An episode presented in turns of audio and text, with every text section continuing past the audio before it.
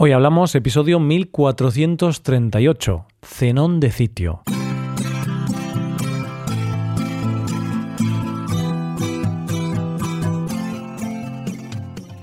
Bienvenido a Hoy Hablamos, el podcast para aprender español cada día. Hoy comienzo el episodio con un poco de gratitud, algo que, por cierto, es una buena práctica estoica. Aprovecho el inicio de este podcast para darle las gracias al usuario Svetlana barra baja tu sonrisa, que nos ha dejado una review recientemente en Apple Podcast y dice esto. Gracias a Roy y a Paco por el podcast tan educativo y divertido. Me encanta su sentido del humor que hace el podcast vivo y no aburrido de escuchar. Les deseo mucho éxito e inspiración. Muchas gracias por tu mensaje, Svetlana. Y bueno, si alguno de vosotros queréis escuchar vuestro mensaje en el podcast, podéis dejar una review y las iré leyendo de vez en cuando. Bueno, bueno, bueno, ¿de qué vamos a hablar hoy? En el episodio de hoy vamos a conocer un poco más al padre del estoicismo, su fundador, Zenón de Citio. Una de sus frases más conocidas dice, Recordad que la naturaleza nos ha dado dos oídos y una boca para enseñarnos que vale más oír que hablar. Después de esta gran verdad, ¿no te apetece seguir conociéndolo? Hoy hablamos de Zenón de Citio.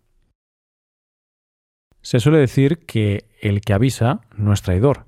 Así que, antes de nada, te aviso, oyente, de que voy a hacer una reflexión que puede sonar un poco tonta.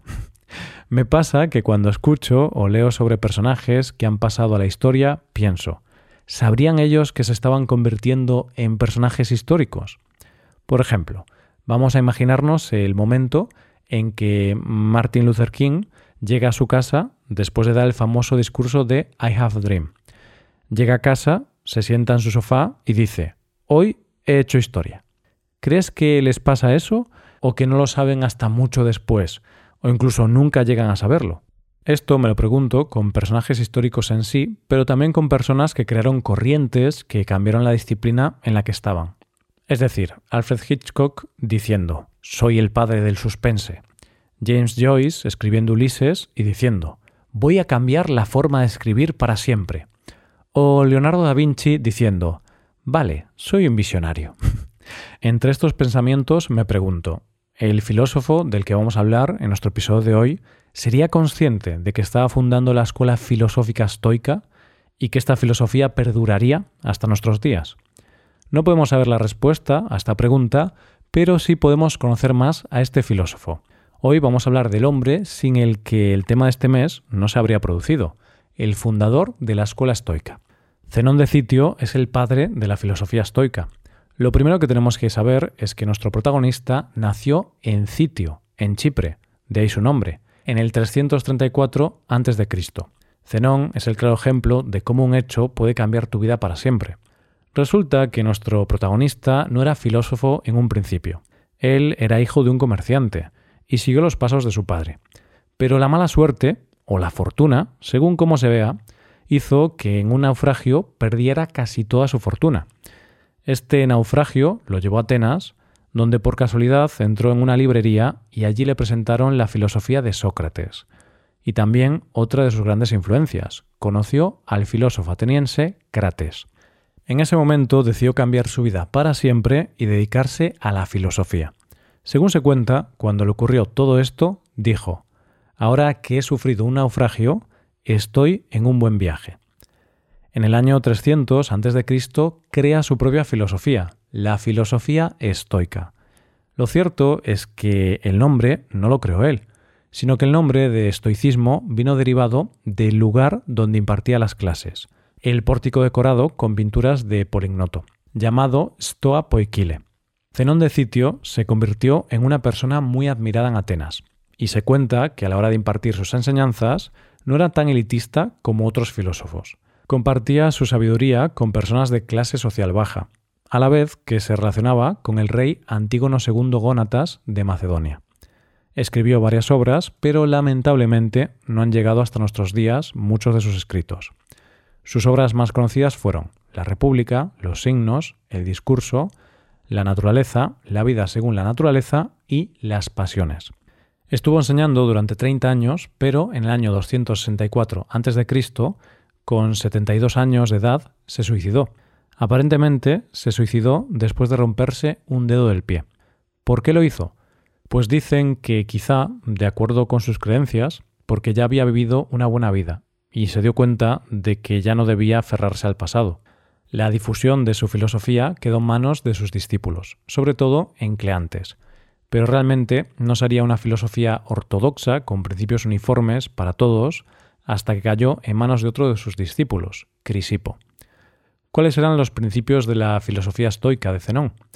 Es curioso lo que pasa con el padre de la filosofía estoica. Él es el creador de esta filosofía, pero como apenas se han conservado sus escritos, no es fácil saber cuáles eran principios suyos y cuáles fueron aportaciones de sus discípulos. Lo que sí tenemos claro es que las bases sobre las que se asienta todo el estoicismo, como no podía ser de otra manera, vienen de él.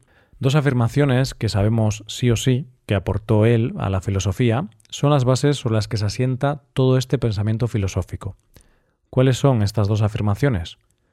Una de las premisas que él defendió es que existe un orden a la vez racional y natural de las cosas.